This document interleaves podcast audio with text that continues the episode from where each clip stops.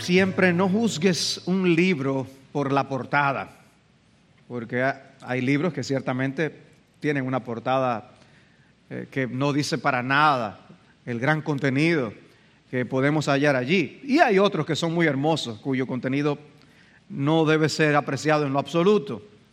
Otro dicho es también, no todo lo que brilla es oro, porque podemos dejarnos deslumbrar y pensar que algo es valioso por el brillo que tiene, siendo quizás algo sin valor. Pero esas expresiones de sabiduría popular nos enseñan a no llegar a conclusiones precipitadas con respecto a personas, con respecto a circunstancias, con respecto a eventos, porque podemos llegar a conclusiones equivocadas. No es raro ver, por ejemplo, una fruta o un vegetal que luce muy bien por fuera y que sin embargo por dentro, de cuando lo abrimos, está podrido. No es, no es raro. O que tú estás pelando y comiéndote algunos pistachos y de la apariencia externa luce muy bien y puedes estar comiendo y llevarte la semilla a la boca para luego sentir que había problemas con ese pistacho.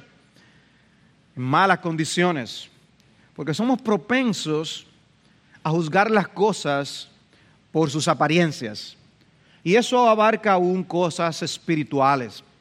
Por eso nuestro Señor nos dijo en Juan capítulo 7, 24, no juzguéis por la apariencia porque eso es un peligro que siempre está ahí. Y nuestro anhelo debe ser ver las cosas como Dios las ve. No seremos eh, perfectos, no podremos tener eh, eh, la seguridad de que vamos a tener un buen juicio siempre, pero nuestro anhelo debe ser ver las cosas como Dios las ve, para no caer en conclusiones equivocadas sobre nada. La semana pasada comenzamos a estudiar la vida del el rey David y vimos una introducción a nuestro personaje.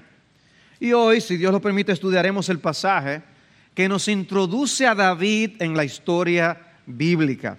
Pasaje en el que precisamente sale a relucir ese tema de nosotros juzgar las cosas por las apariencias. David, vendría a sustituir a un rey, a Saúl. Por eso vamos a ver en primer lugar hoy Saúl desechado. Saúl desechado. Y en el texto que se leyó, esta parte está en los últimos versículos del capítulo 15, 15:34, hasta la primera parte del versículo 1 del capítulo 16. Es en esa, esa parte cuando habla de que ya Saúl se, se sale no de su casa y dice que no ve a Saúl hasta el día de su muerte. Que Saúl lloraba, Samuel lloraba por Saúl, porque Dios se había arrepentido de colocarle allí como rey. Pero permítanme explicar esa sección a la luz del capítulo 15. No entraré ahora mismo al capítulo 16. Realmente tenemos dos ocasiones en primero de Samuel en que se expresa que Saúl había sido desechado. Ese primer rey de Israel. Es en el capítulo 13 y en el capítulo 15. Y en ambas ocasiones se menciona a David, aunque sin nombre, como quien vendría a ser el sustituto del rey Saúl. en el capítulo 13 es aquella ocasión en que Saúl se desesperó porque Samuel no llegaba y él mismo decidió ofrecer sacrificios ante el pueblo. Dice en 1 de Samuel 13:10, y sucedió que tan pronto como terminó de ofrecer el holocausto, he aquí que Samuel vino y Saúl salió a su encuentro para saludarle. Pero Samuel dijo, ¿qué has hecho?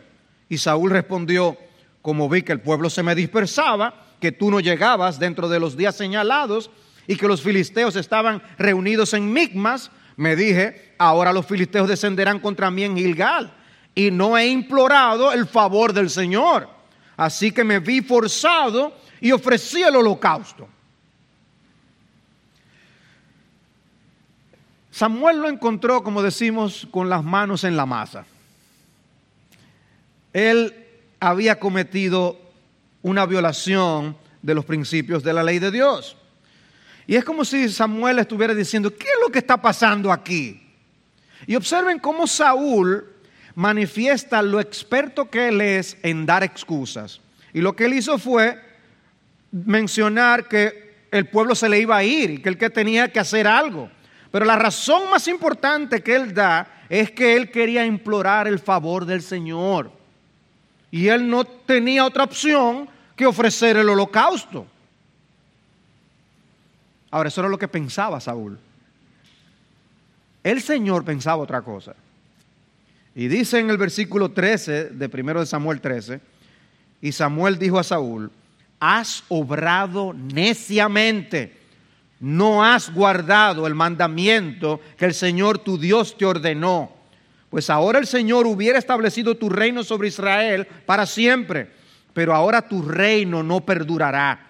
El Señor ha buscado para sí un hombre conforme a su corazón y el Señor le ha designado como príncipe sobre su pueblo porque tú no guardaste lo que el Señor te ordenó. A los ojos de Saúl, lo que él había hecho estaba bien. Y quizás aún a los ojos del pueblo también estaba bien. Las personas no querían dar un viaje en balde a este lugar. Así que Saúl ofrecía el holocausto y así se aprovechaba el tiempo. Él estaba dando la apariencia de que realmente él quería buscar a Dios. Pero hermanos, no se trata de apariencias, sino de lo que Dios piensa. Su acción había sido la desobediencia de un necio. Y eso fue lo que le dijo el Señor a través de Samuel. Ya Dios había determinado quitarle el reino y darlo a un hombre conforme a su corazón. No menciona a David por nombre, pero el texto da la razón, porque tú no guardaste lo que el Señor te ordenó. Que de paso empieza a darnos pinceladas del carácter que tendría el hombre que vendría después de Saúl. Y ya aquí nosotros podemos empezar a notar un gran contraste que el autor de primero de Samuel quiere hacernos ver entre Saúl y David. La diferencia no era que David era perfecto, estaba muy lejos de serlo, pero era alguien con una conciencia que respondía a la voz de Dios. Él pecó gravemente, pero cuando fue reprendido, respondió, admitió y confesó. Y nosotros tenemos el testimonio de los Salmos 32 y 51. En el Salmo 32 David escribió, mientras callé mi pecado, mi cuerpo se consumió con mi gemir durante todo el día, porque día y noche tu mano pesaba sobre mí. Mi vitalidad se desvanecía con el calor del verano. Te manifesté mi pecado y no encubrí mi iniquidad. Dije, confesaré mis transgresiones al Señor y tú perdonaste la culpa de mi pecado. Eso hace un hombre piadoso. Saúl lo que hizo fue justificarse. ¿Tiendes tú a buscar excusas por tus faltas como lo hizo él? Porque recuerda que lo más importante no es lo que tú pareces ser, sino lo que tú realmente eres. Recuerden ustedes ¿Recuerdan ustedes al pastor que la semana pasada, con respecto a los cultos de oración, hizo una confesión hace tan solo unos días? Yo no, yo no siento que estaba realmente procurando los cultos de oración con la, em, emoción correcta. Había desidia en mi corazón. Y, y de seguro si uno empieza a buscar excusas, encuentra excusas para no estar aquí los miércoles en oración.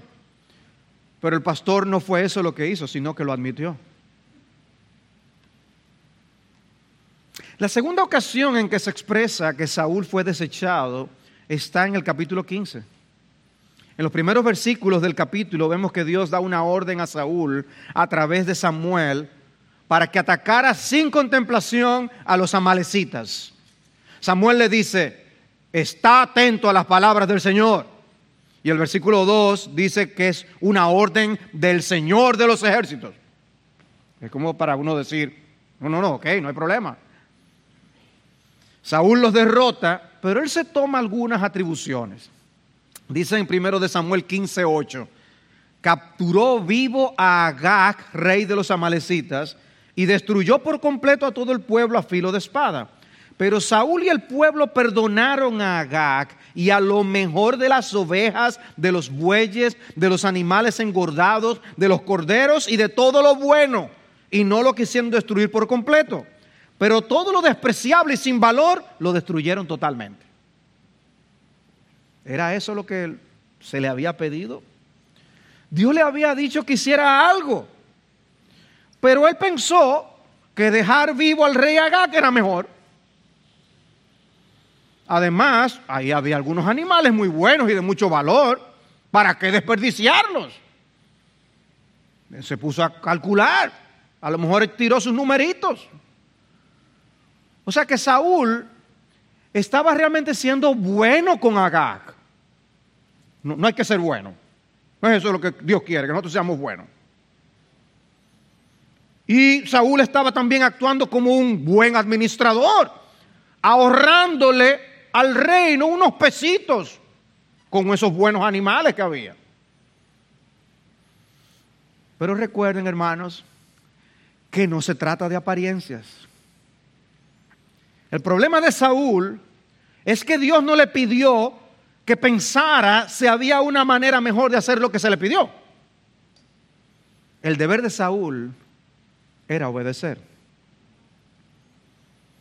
Hermanos, la realidad es que Saúl no está solo en esa actitud.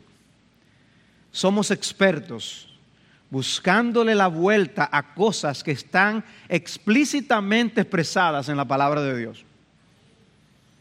Eso sucede con los trabajos. A los empleados se les puede permitir cierto margen de acción en el cumplimiento de sus deberes, eso es normal.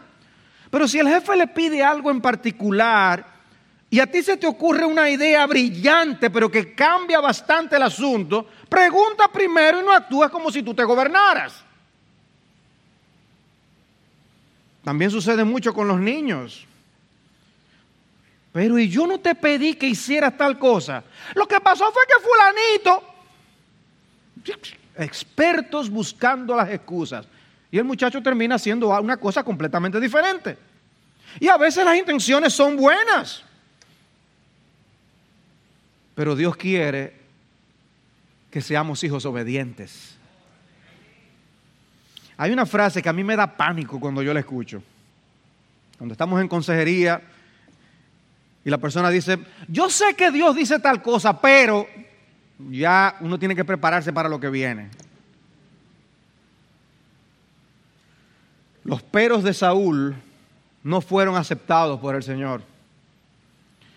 Dice en 1 de Samuel 15:10, me pesa haber hecho rey a Saúl, porque ha dejado de seguirme y no ha cumplido mis mandamientos. Y dice el texto allí que cuando Samuel oyó eso se conmovió. El capítulo 15 es muy dramático. Mientras por un lado el texto nos deja ver algo del corazón de Dios, de cómo se sentía ante las actuaciones de Saúl, por el otro lado tenemos cómo Saúl se seguía viendo a sí mismo. ¿Saben lo que él le dijo? En el versículo 13 dice, eh, Samuel, bendito sea del Señor que llegaste. He cumplido el mandamiento del Señor. Nosotros decimos, qué cachaza. Pero hermanos, qué peligro. ¿eh? Qué fácilmente nos exoneramos de culpa. Cuán compasivos somos con nosotros mismos. Mientras había pesar en el corazón de Dios, el de Saúl estaba de fiesta. Oh, pero yo no veo ningún problema. ¿Y cuál es el problema? De repente se empieza a escuchar el sonido de los animales. todos los animales. Dice, Samuel dijo, ¿y qué es este balido de ovejas en mis oídos y el mugido de bueyes que oigo? Y Saúl respondió, Oh, los, los han traído de los amalecitas, porque el pueblo perdonó lo mejor de las ovejas y de los bueyes para sacrificar al Señor. Pero lo demás lo destruimos por completo. A lo mejor él pensaba que decía, oye, bien hecho. Le echa la culpa al pueblo y una vez más, el rey que vivía para guardar las apariencias ofrecía una razón piadosa por la cual hizo lo que hizo. Esos animales eran para sacrificarlos al Señor. Entonces Samuel le comunica a Saúl el mensaje que Dios le mandó. Y lo primero que hizo fue hacerle una pregunta. ¿No es verdad que aunque eras pequeño a tus propios ojos, fuiste nombrado jefe de las tribus de Israel y el Señor te ungió como rey sobre Israel en el versículo 17? Mira cómo tú te veías antes. En otras palabras, el Señor estaba diciendo, ahora tú te estás viendo demasiado grande ante tus propios ojos. Antes te veías pequeño, pero después que te puse rey, te has enorgullecido, Saúl. Y lo segundo que le dice fue que él había recibido una orden muy clara. Dice el versículo 18, el Señor te envió a una misión, ve y destruye por completo a los pecadores, los amalecitas, y lucha contra ellos hasta que sean exterminados. ¿Por qué pues no obedeciste la voz del Señor, sino que te lanzaste sobre el botín e hiciste lo malo ante los ojos del Señor? ¿Aceptó Dios la excusa de Saúl? No. Hermano, nosotros nos excusamos y nos defendemos con facilidad, pero no creamos que eso de una vez convence al Señor. Ah, ok, está bien. O sea, te tomaste la libertad de no obedecer porque te has ensoberbecido. No fue simplemente que dejaste de hacer lo que se te mandó, hiciste lo malo, no estuvo bien eso, Saúl. El Señor nos ayude a no juzgar con la palabra del Señor. ¿Creen ustedes que Saúl entendió ya? o sea, Dios le acaba de decir, no obedeciste. Bueno, en el 20 dice esto. Yo obedecí la voz del Señor y fui en la misión a la cual el Señor me envió. Y he traído a Agag, rey de Amalet, y he destruido por completo a los amalecitas. Mas el pueblo tomó el botín, ovejas y bueyes, lo mejor de las cosas dedicadas al anatema, para ofrecer sacrificio al Señor tu Dios en Gilgal. Le entró por un oído y le salió por el otro. Y las palabras de condenación no se hicieron tardar. Y una vez más Dios le expresa que él había sido desechado. Se complace el Señor tanto en holocaustos y sacrificios como en la obediencia a la voz del Señor. He aquí, el obedecer es mejor que un sacrificio y el prestar atención que la grosura de los carnelos. Porque la rebelión es como un pecado de adivinación y la desobediencia como iniquidad e idolatría por cuanto has desechado la palabra del Señor, Él también te ha desechado para que no seas rey.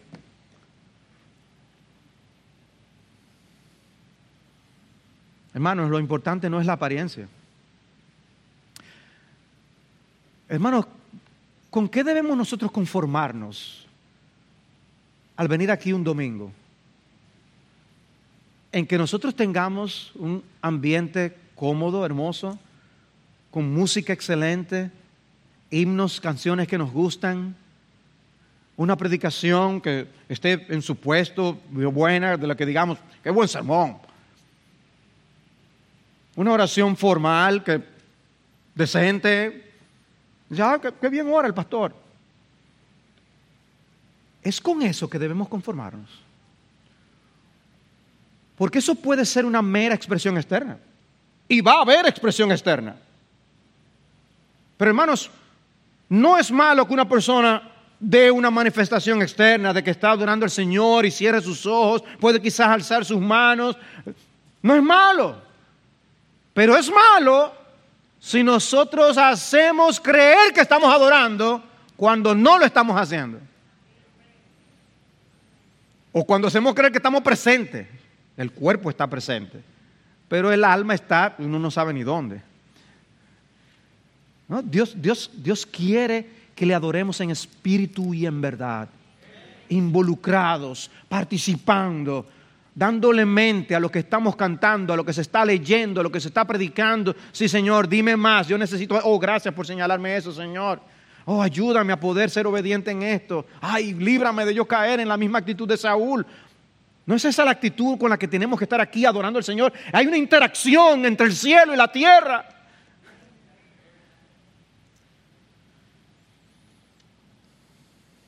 Saúl pide que le perdonen. Te ruego que perdones mi pecado y vuelvas conmigo para que adore al Señor. ¿Qué es lo que él quería realmente? Quedar bien ante el pueblo. Pero Samuel respondió a Saúl, no volveré contigo porque has desechado la palabra del Señor y el Señor te ha desechado para que no seas rey sobre Israel. Cuando Samuel se volvía para irse, Saúl se asió del borde de su manto y este se rasgó. Y entonces Samuel le dijo, hoy el Señor ha arrancado de ti el reino de Israel y lo ha dado a un prójimo tuyo que es mejor que tú. Y vuelve a mencionar al rey David, a un prójimo que es mejor que tú. David mencionado veladamente como un prójimo de Saúl. Pero ven ustedes el contraste que una vez más el autor está sacando aquí entre Saúl y David. Saúl es así, pero Dios levantará a uno mejor. Un contraste entre David y Saúl que seguirá en el primer libro de Samuel. Y con todo lo que se le dijo a Saúl, escuchen lo que él le pidió a Samuel he pecado, pero te ruego que me honres ahora delante de los ancianos de mi pueblo y delante de Israel y que regreses conmigo para que yo te adore, para que yo adore al Señor tu Dios. Una vez más, lo que Saúl quería era guardar las apariencias. Guardar las apariencias. La idolatría de guardar las apariencias. Samuel se despidió de Saúl para no volver a verlo otra vez. Y de ahí en adelante, lo de Saúl era una caída libre a toda velocidad, empeorando cada vez más las cosas. Samuel por eso lamentó y lloró mucho lo que había sucedido con Saúl. Lloró mucho, dice el texto. ¿Cuáles son las cosas que nos hacen llorar a nosotros? ¿Son únicamente aquellas cosas que nos afectan nuestros intereses personales? Porque en este caso Samuel lloraba por todo lo que implicaba esto para Saúl y para el pueblo. ¿Cuánto lamentamos el que alguien no ande en buenos pasos? Si algo que está sucediendo en la sociedad está mal, pero no me afecta a mí, ¿significa que no, no me debe afectar emocionalmente? Me gustó lo que el comentarista Dale Davis usó, una frase muy cierta hay algo encomiable e instructivo en el lamento de Samuel. Dice, ahí en ese lloro de Samuel hay algo que aprender. Aprender a llorar por las cosas que afectan el corazón de Dios. El capítulo termina, sin embargo, con estas palabras.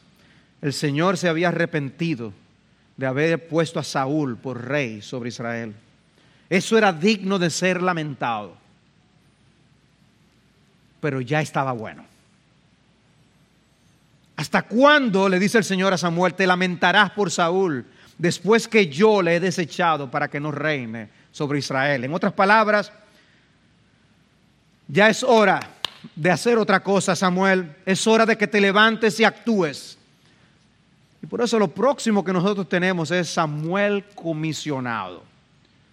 A partir de la segunda parte del versículo 1 del capítulo 16, hasta el versículo 10 está la orden que le da Dios a Samuel para ungir a un nuevo rey.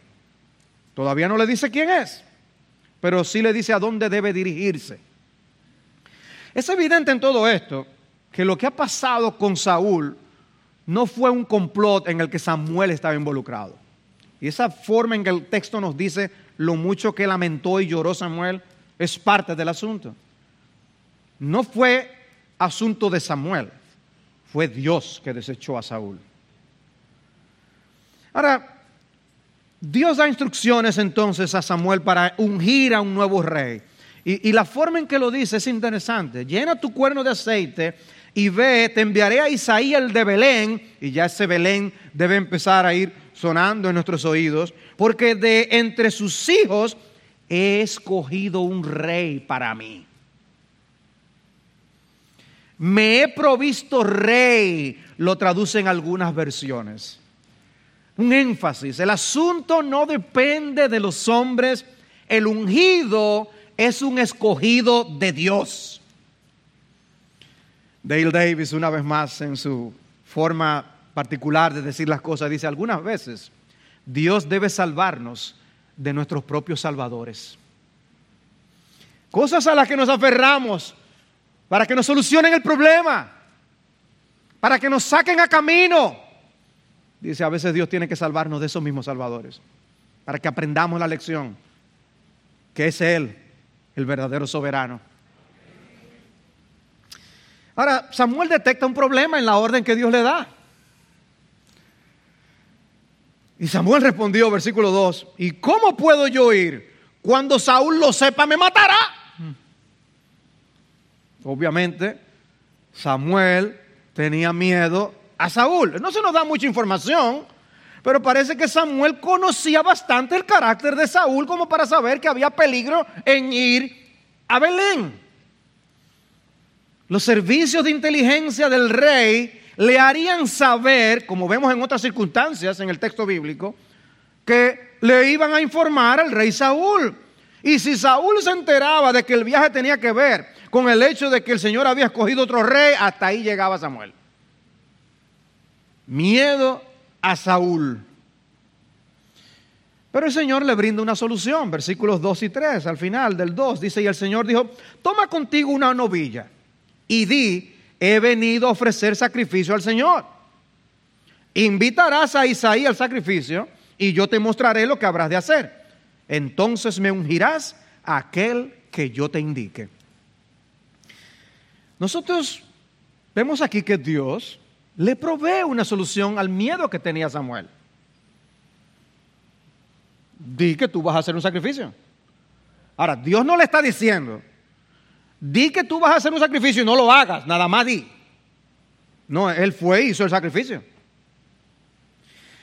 Hermanos, nosotros no estamos obligados siempre a decir todo lo que sabemos si alguien nos pregunta. Hay información que no se le puede dar a todo el mundo. Hay veces que si tú quieres que todo el mundo se entere, entonces se lo dice al chismoso del barrio. Pero el Señor nos manda a ser inocentes como palomas, no ingenuos. Y hay cosas que no se hay que decírselas a todo el mundo, ni porque alguien nos lo pregunte. Hay gente que busca información que no tiene que estar buscando. Pero en el caso de Saúl y con el tipo de actitud que él asumía, es que había una vida que podía estar en riesgo y quizás más. Y Dios le está brindando una solución. No es mintiendo, es no diciendo toda la información. Ahora, quiero aclarar aquí algo importante. Y es que hay situaciones en que lo correcto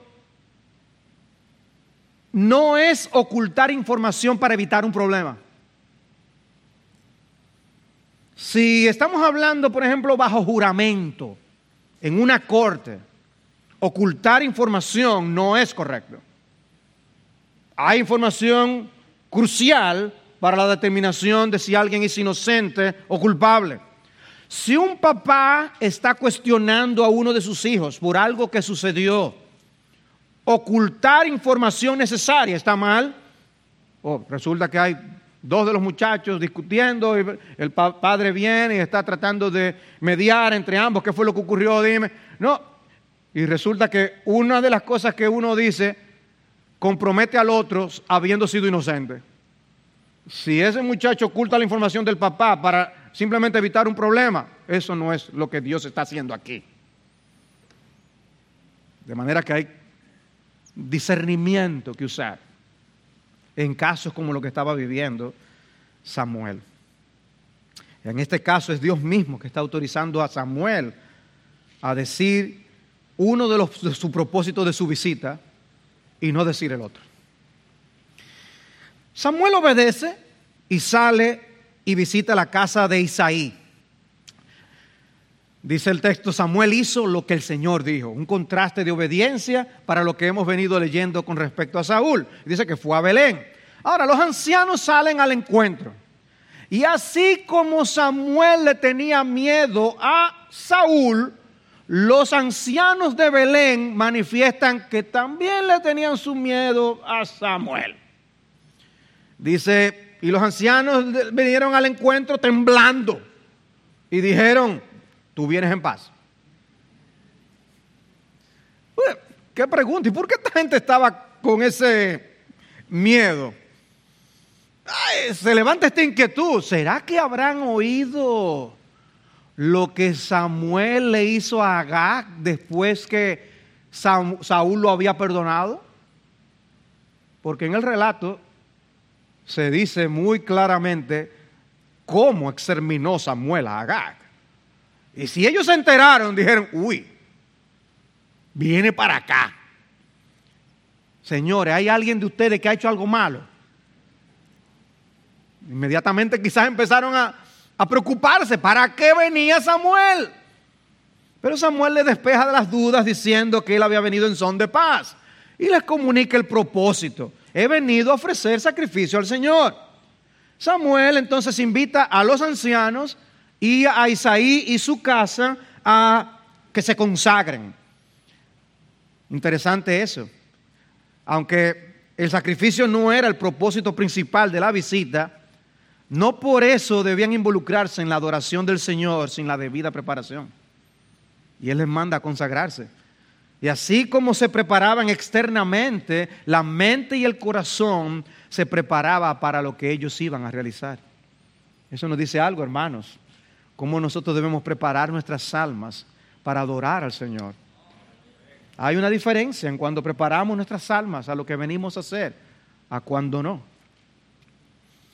Y luego venimos a esa sección crucial del texto, cuando entramos en el proceso de la elección, de, encontrar al elegido del Señor. En los versículos 6 al 10 es cuando entonces tenemos, encontramos ese proceso. Y, es más o menos así, dice, y aconteció, versículo 6, que cuando ellos entraron, vio a Eliab y se dijo, ciertamente el ungido del Señor está delante de él. Pero el Señor dijo a Samuel, no mires a su apariencia ni a lo alto de su estatura, porque lo he desechado. Pues Dios no ve como el hombre ve, pues el hombre mira la apariencia exterior, pero el Señor mira el corazón. Cuando, cuando entraron, los ojos de Samuel inmediatamente se posaron sobre Eliab. Quizás uno puede hasta imaginar la escena de que van entrando y, de repente entra este hombre. ¡Ah! Inmediatamente los ojos de Samuel se colocan sobre él. Un solo vistazo le bastó para llegar a la conclusión, ese tiene que ser el hombre. Dijo, ciertamente el ungido del Señor está delante de él. Samuel se quedó impresionado con Eliab y ya casi estaba derramando el aceite sobre él. Y uno se pregunta, ¿fue suficiente lo que él vio como para convencerle de que ese Eliab era mejor que Saúl? No, Dios le había dicho a Samuel, yo te diré quién es. No era para que tú llegaras a conclusiones. Yo te diré quién es. Pero Samuel se quedó hipnotizado con su apariencia, pero no el Señor. Y el Señor corrige a Samuel por su apresurada conclusión. No mires a su apariencia, ni a lo alto de su estatura, porque lo he desechado. ¿No les recuerda esa palabra algo? Es la misma palabra que Dios usó en más de una ocasión para hablar de Saúl. Ese no es. Ese no es. El hombre mira el exterior, Dios mira el corazón. Y así pasaron los demás hermanos y dice que todos fueron desechados. El Señor no ha escogido a estos. Fue la evaluación final que Samuel le expresó a Isaí. Si Dios no mete su mano, hubieran escogido a alguien que era igual o peor que Saúl. Cuando el Señor le dice a Samuel, no mires a su apariencia, pudiera parecer una declaración que solo tiene que ver con Samuel. Eso, es un problema de Samuel. Pero amados hermanos, no, esa declaración tiene que ver con todos nosotros. Por eso el texto dice, el hombre mira la apariencia exterior, pero el Señor mira el corazón. Nuestra tendencia como hombres es a fijarnos en lo externo. Las primeras impresiones, amados hermanos, pueden ser muy peligrosas. Vemos algo y nos convencemos simplemente por el cascarón, la envoltura. Dios quiere que nosotros aprendamos a buscar cómo es en el interior. Y eso aplica para todo. Aplica para los solteros. Las primeras impresiones, ¡pam! Corazones derretidos por la primera impresión. Y luego, no, no era, no era lo que yo creía. Un producto nos puede parecer maravilloso hasta que leemos las evaluaciones que otros están diciendo. Con el primer uso se dañó. Ah, ahí mismo a buscar otro. Hermanos, no confiemos tanto en nuestros instintos. Dios quiere que seamos cuidadosos, que no confiemos en nosotros mismos, sino que confiemos en el Señor. Y como hemos estado diciendo, no se trata de apariencias. ¿De qué se trata entonces? Si no se trata de apariencias, ¿de qué se trata entonces? Hermanos, se trata del carácter, se trata del corazón, se trata de lo que somos interiormente y que saldrá a relucir al exterior de diversas formas. A veces por las palabras, a veces por la conducta, una acción, una acción repetitiva, un hábito. El problema es que nosotros tenemos un acceso limitado al corazón. Podemos ver esos hechos y aprender algo del corazón. Podemos escuchar a una persona y como de la abundancia de la boca habla el corazón, podemos aprender a discernir qué es lo que esa persona tiene en su interior. Nos abren una ventana para conocer algo del corazón, pero solo Dios conoce todos los secretos y las intimidades de todos los hombres. Como dice el Salmo 98, nuestros pecados secretos están a la luz de tu presencia. Proverbios 17:3, el Señor prueba los corazones Jeremías 17:10, yo escudriño el corazón, pruebo los pensamientos. Hebreos 4:13, no hay cosa creada oculta a su vista, todas las cosas están al descubierto y desnudas ante los ojos de aquel a quien tenemos que dar cuenta. Ese es nuestro Dios. Pero hoy hay una tendencia a minimizar el carácter en todas partes para dar un empleo, para colocar a un funcionario y hasta para dar el papel a alguien en una película, lo que se busca es llenar una cuota racial o sexual. Las críticas llovieron esta semana en los Estados Unidos porque el presidente anunció que quiere colocar a una mujer de raza negra en la Suprema Corte de Justicia. Y la crítica es precisamente que no se trata de buscar a la mejor persona del cargo, sino simplemente a buscar una cuota de cierto grupo. Lo importante ya no es el carácter o el conocimiento o la habilidad. Él descartó de plano a todo lo que el hombre, eh, eh, a todo el que sea hombre y que no sea negro. Y así han llenado muchos puestos, no solo en puestos allá en los Estados Unidos, en, todo el mundo. Así se llenan puestos, así se llenan eh, lugares en las oficinas y aún en las iglesias, donde lo importante no es el carácter ni la capacidad, hay una apariencia de equidad que buscan dar. Pero nosotros debemos ser observadores y discernir el carácter de los que se postulan en la política. Por eso, ¿quiénes más eh, aquí equipados para saber cómo votar que una persona que tenga el discernimiento del Espíritu Santo? ¿No deberíamos ser nosotros los cristianos los que mejor voten en ese sentido? Porque uno oye lo que dicen y uno dice, bueno, pero hay gente que dice, ah, no importa, como quiera, espérate, espérate. El carácter importa. Aman el dinero, honran sus matrimonios, son valientes o se dejan controlar por otros, aman al pueblo realmente. Y el tiempo se encarga de mostrar que el brillo original no era por ser oro. El problema es que muchas veces nos damos cuenta cuando es demasiado tarde. Pidamos a Dios que nos dé discernimiento para elegir siempre a los mejores candidatos. Dios complació a Israel. Ellos que estaban pidiendo por un rey y ser iguales a las demás naciones. Y Dios se lo dio. Era impresionante a la vista, pero no por dentro. Dice primero de Samuel 9:2, y tenía un hijo que se llamaba Saúl, favorecido y hermoso. No había otro más hermoso que él entre los hijos de Israel. De los hombros hacia arriba sobrepasaba a cualquiera del pueblo. En otras palabras, nadie podía evitar ver cuando entraba Saúl a un lugar.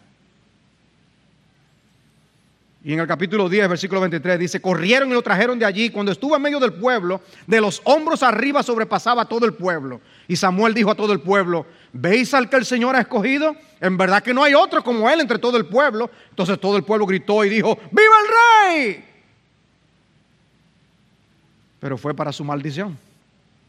Samuel no aprendió la lección y se dejó impresionar por la apariencia de Eliab Hermanos, ¿qué tipo de hombres coloca Dios en sus iglesias?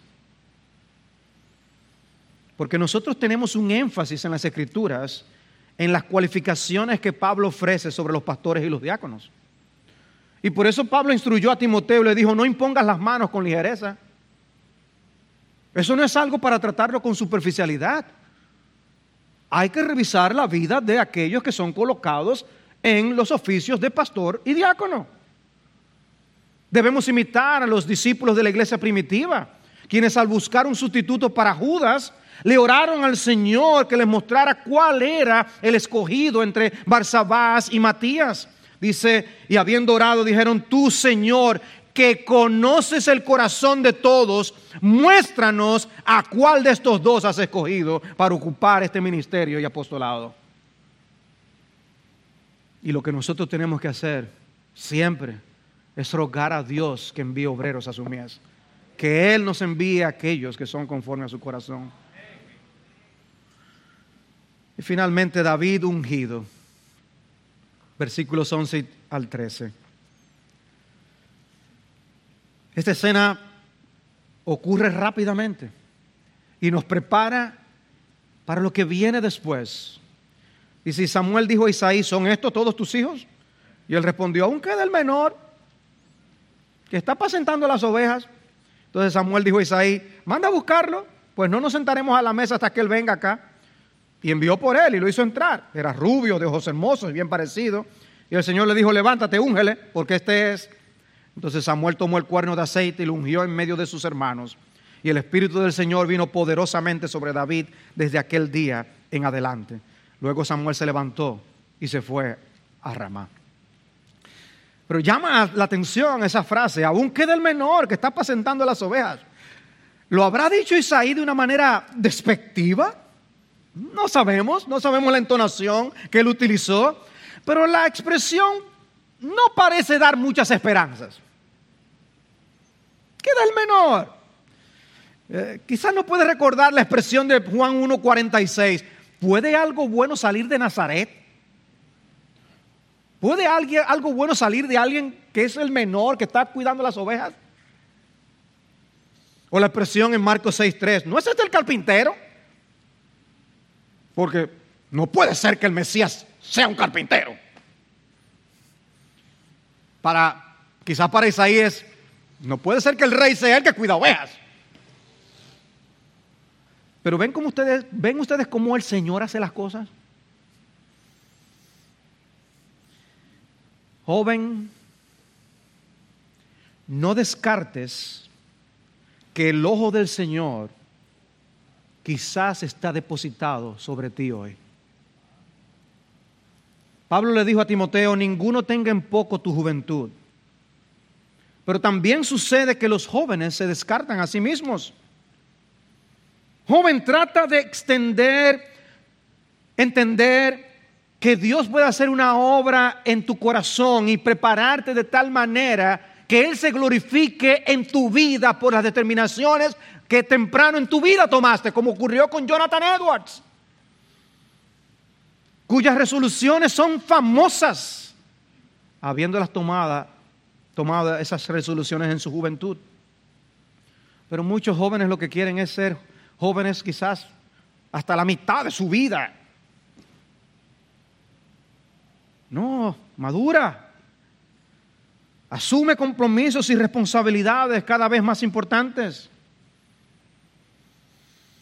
Por otro lado está el problema de que a veces se exigen experiencia y experiencia y experiencia. Si, si, no hay experiencia no le dan el trabajo. Y entonces, ¿cómo van a aprender y a tener experiencia? David, recuerdan que no podía ni cargar la armadura del rey Saúl. No, no, no sé exactamente cómo era todo en el físico, yo lo que sé es que cuando Goliat lo vio se rió.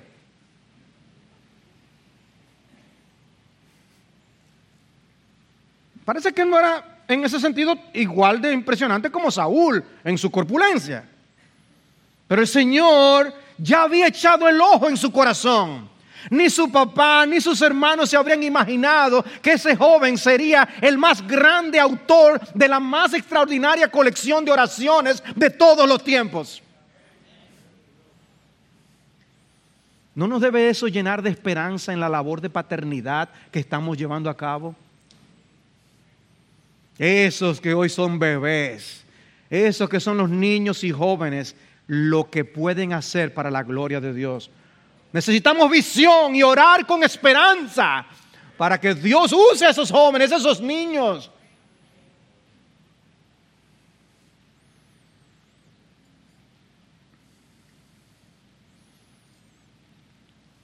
El punto es que Samuel les dijo, hasta que ese no venga no comemos.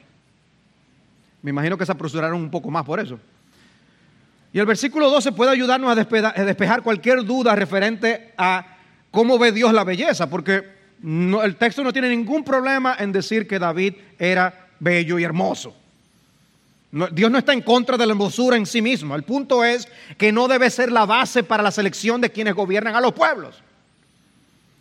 Y Dios le deja saber a Samuel que ese joven era el hombre. Este es, le dice. Y así este hombre fue ungido con todo y su olor oveja que tenía en ese momento. Y por fin se nos da su nombre. En el versículo 13, por primera vez, se nos dice que se está hablando de David. ¿Fue la selección de David como rey un plan B ante el fracaso de Saúl? No, hermanos, las palabras de Génesis 49 nos aclaran esto muy bien. En Génesis 49, 10, Jacob está hablando y dice, el cetro no se apartará de Judá, ni la vara de gobernante de entre sus pies, hasta que venga Silo y a él sea dada la obediencia de los pueblos. Dice que a ese descendiente de Judá se le daría la, obediencia de los pueblos, a nuestro Señor. De manera que no fue un plan B. En Génesis 49 ya se está diciendo que alguien que vendría de Judá gobernaría de esta forma. Y como explicábamos la semana pasada, el Mesías vino del rey David, era un hijo de David. Wow, qué historia. Resalta a la vista que el propósito del autor de Primero de Samuel no es hacer una biografía de David, porque su historia comienza prácticamente aquí con su ungimiento. Lo que el Señor nos deja saber más allá de toda duda es que es Dios quien escoge el que debe ser rey. Y como podemos ver a lo largo de toda la Biblia, el Señor con frecuencia escoge a los individuos que la lógica humana no hubiera seleccionado. Porque Dios, como dice alguien, no es esclavo de nuestras convenciones. Dios es Dios, el Dios soberano, absoluto de la tierra. Y Él es nuestro Padre Celestial. Y observen una vez más un contraste entre Saúl y David. Si miran el versículo 14, verán que dice que el Espíritu del Señor se apartó de Saúl. Y en el versículo 13 destaca la manera permanente en que el Espíritu estaba en David. Dice, y el Espíritu del Señor vino poderosamente sobre David desde aquel día en adelante. Y ese espíritu le capacitaría ahora para él esperar hasta el momento en que Dios le señalara para empezar a gobernar en Israel. David fue ungido, pero todavía faltaba mucho para ser rey. Años antes de venir a ser rey, porque Dios tiene maneras muy extrañas de hacernos esperar, como con Abraham, Dios le prometió un hijo, pero tiene que esperar 25 años para verlo nacer. Nosotros somos impacientes ante las promesas de Dios. David fue escogido, fue ungido, pero todavía no había sido coronado. ¿Quieren ustedes saber lo que pasó? Tenemos que seguir viniendo para escuchar sobre esta serie, sobre la vida de David.